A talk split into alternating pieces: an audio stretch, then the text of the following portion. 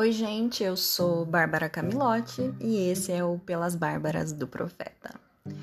No episódio de hoje, nós vamos falar sobre a culpa. Tem um quadrinista que eu gosto bastante chamado Samuel De. Ele tem vários quadrinhos ótimos e alguns deles até doem um pouco. E esses dias eu tava revendo algumas publicações salvas no meu Instagram e redescobri um dos quadrinhos dele da série Fibrilação. É uma única imagem com um anjo e um demônio abraçados, formando um coração humano.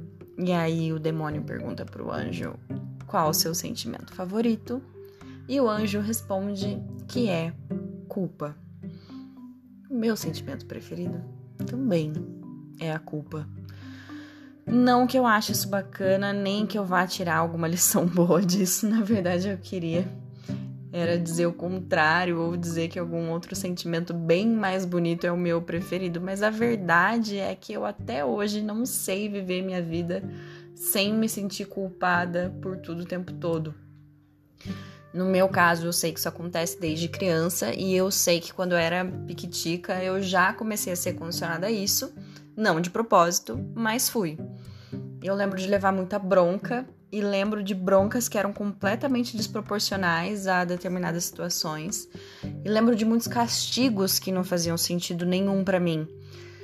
Eu lembro de ouvir determinadas coisas como se o erro que eu tivesse cometido fosse um crime hediondo e, e, de repente, por conta desse erro, eu ia de filha ou aluna perfeita a uma pessoa desprezível e eu sempre sentia que estava decepcionando todo mundo.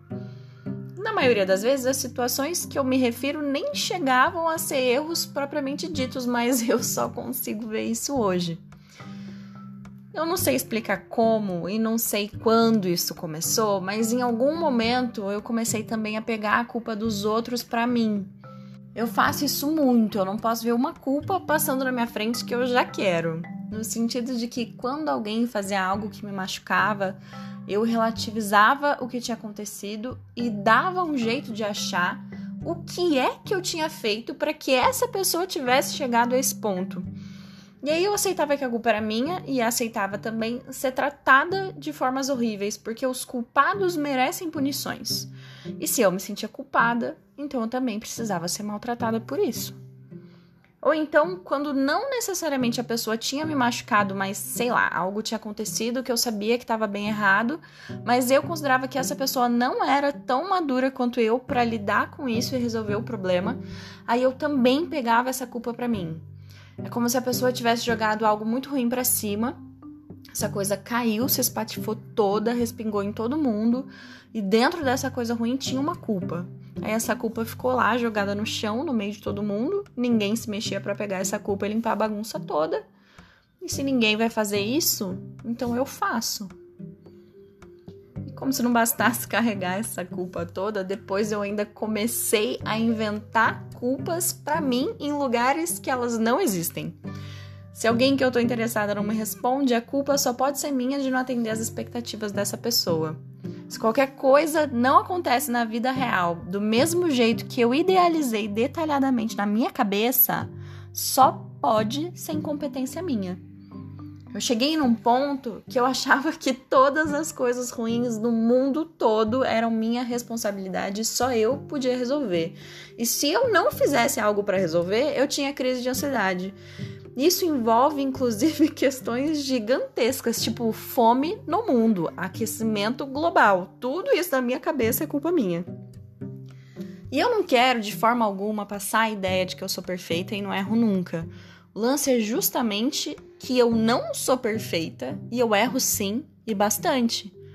Mas uma coisa é ser maduro, reconhecer a culpa que te pertence e limpar a bagunça que você criou, e outra coisa completamente diferente e totalmente absurda é se sentir culpado por cada passo dado neste planeta.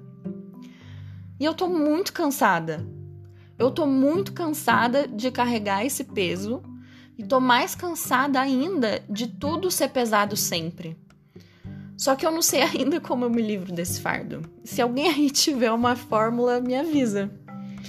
Que eu sei é que pelo menos pensar sobre todo esse processo me ajudou a enxergar que isso não é normal. E o mais importante tem sido pontuar com detalhes os momentos que eu lembro de me sentir culpada para identificar alguns padrões. Porque aí, a partir disso, agora eu consigo ver esses padrões repetindo em situações atuais. E eu acho que eu tenho conseguido evitá-las, ou pelo menos tenho caído nessas ciladas com menos frequência.